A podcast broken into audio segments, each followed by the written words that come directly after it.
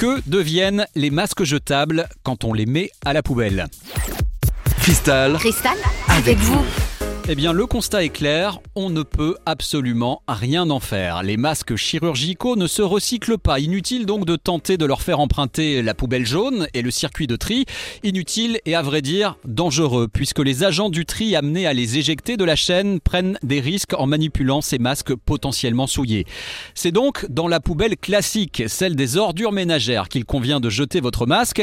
Et pour lui, c'est le début de la fin. Ce qu'il attend, c'est tout simplement l'incinération. Attention, on parle là de millions de masques qui chaque jour sont donc brûlés.